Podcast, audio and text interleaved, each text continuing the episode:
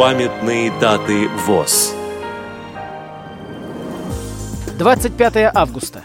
105 лет со дня рождения Игоря Владимировича Проскурякова, кандидата физико-математических наук, почетного члена Всероссийского общества слепых.